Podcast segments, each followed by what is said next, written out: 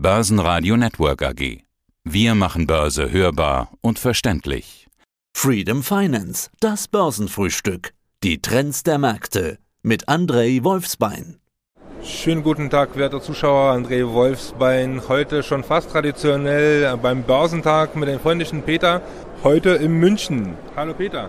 Ja, wir haben ja das Frühstück sozusagen. Also, nachdem wir in München sind, ich glaube, wir könnten noch so ein Weißwurstfrühstück nachher machen, oder? Ja, gerne. Das, das würde passen auf jeden Fall. Ja, wir haben uns ein Thema rausgesucht. Wir haben gesagt, wir wollen es mal vereinfachen. Fast wie bei der Sendung mit der Maus. Ganz einfach erklären.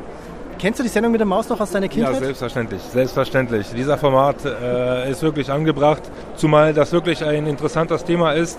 Wie verdienen denn die Neo-Broker ihr Geld eigentlich?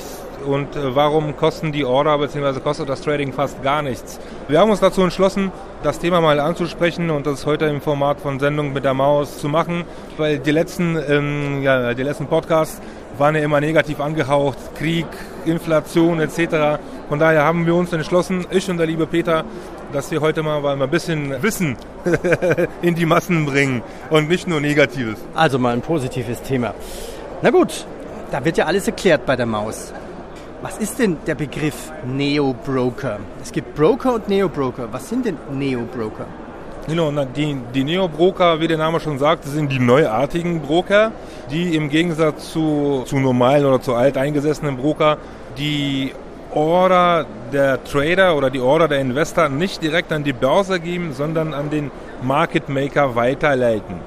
Also Neo heißt neu und die gibt es seit 2018, 19. Das sind die, die auch alles online äh, haben und anscheinend billig sind. Jetzt hast du noch einen neuen Begriff gebracht. Liebe Maus, was ist denn, was ist denn ein Market Maker? So ein Market Maker ist eine, also ist eine Instanz, die die Order sammelt und diese Order intern matcht sozusagen, beziehungsweise zusammenführt.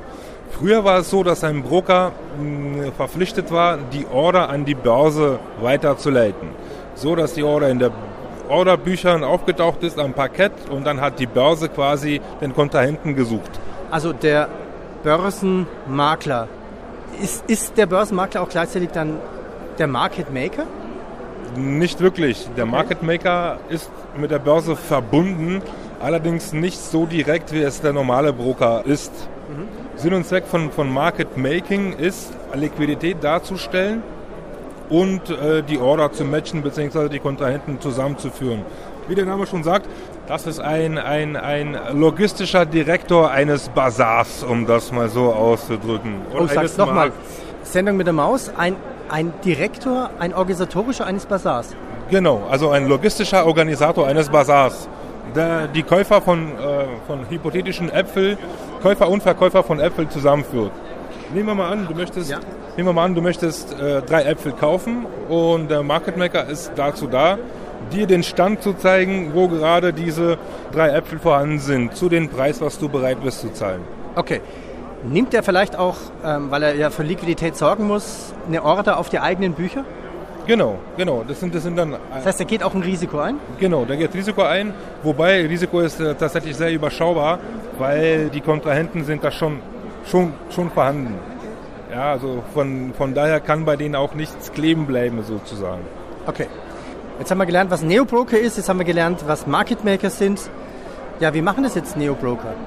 Ja, ganz kurz noch eventuell, ähm, was äh, das geschäftliche Interesse des Market Makers ist. Wie ja. verdienen nun die ihr Geld? Die leben tatsächlich von Spread, von Differenz zwischen Bid und Ask. Von, äh, man kann sich vorstellen... Also mach doch mal ein Beispiel. Eine Aktie kostet 10, also um das mal ganz wie äh, im Sinne von Sendung mit der Maus zu machen, jeder der äh, Zuhörer war bestimmt in einer Wechselstube. Und in der Wechselstube sieht man Dollarkauf äh, der Preis und Dollarverkauf der Preis. Und diese Differenz ist der Spread sozusagen. Und davon lebt auch der Market Maker. Weil, wie du schon gesagt hast, das gibt ein Bid und ein Ask. Und äh, die Differenz ist, ist der Spread. Genau. Okay.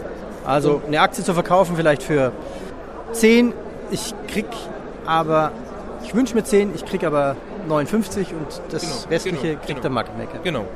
Okay. So, liebe Maus, also Neobroker machen es anders. Wie arbeiten Neobroker? Die Neobroker machen Clearing nicht ganz klassisch durch die Börse, sondern die machen es durch den Market Maker. Die verkaufen diese Order Floor an den Market Maker, damit der Market Maker das Geld verdienen kann, indem er die Kontrahenten findet und matcht. Und deswegen bekommt der Neobroker ein bisschen Geld von Market Maker zurück. Mhm. Und somit äh, ist das, wird das ermöglicht, dass man mit sehr wenigen Kommissionen bis gar keine Kommission handelt. Also somit können die einen günstigeren Preis machen? Genau. Ja, ja gut, klingt doch gut. Ist das schlecht oder weniger also, schlecht oder neutral? oder, oder? Na, ich, bin, ich bin da immer ein bisschen skeptisch, weil, äh, wie ich dir schon mal gesagt habe, also wann, wann das Produkt für dich kostenlos ist, bist du das Produkt. Aber mittlerweile ist das eine ganz normale Praxis, dass auch große Broker, jetzt nicht nur Neobroker, sondern auch äh, solche, ähm, ja, solche Titanen wie äh, die Schwab, also wie Schwab oder Amitrade, dass sie das auch betreiben. Wir machen es nicht. Wir machen das nur ganz klassisch am Parkett. Aber das heißt, eine Order bei euch aufgegeben, gebt ihr weiter zu einem landet es, landet es äh, direkt am Parkett, genau. Ja. Wir umgehen die Market Maker. Das heißt, ihr habt mehr Möglichkeiten oder mehr Liquidität eigentlich, oder? Auch, auch, weil wir, also Liquidität wird ja nicht nur von der, also im, im normalen Fall wird Liquidität ja nicht nur von der Börse gewährleistet, sondern auch von der jeweiligen Verwahrstelle. Ja, Sendung mit der Maus. Was ist eine Verwahrstelle? Verwahrstelle ist ein Depositarium. Äh, schön, dass du fragst. Ähm, also Depositarium ist ja noch eine Frage. Genau, nee, nee, also Verwahrstellung äh, heißt Depositarium. Du kannst es dir so vorstellen, eine Verwahrstelle ist wie so ein großer Tresor wo jeder Broker seine Schließfächer hat. Ja, und auch, das, also auch die Verwahrstelle sucht in den Flow nach Kontrahenten zwischen den Brokern und matcht die. Genau. Okay. Über die Börse. Du hast vorhin noch einen Begriff genannt, das ist mir aufgefallen, Clearing. Was bedeutet Clearing? Clearing bedeutet einfach, dass die Order der Investoren oder die Order der Trader auch am Parkett landen und dort ausgeführt werden. Ja. Okay. Jetzt rauschen ja die Börsen runter.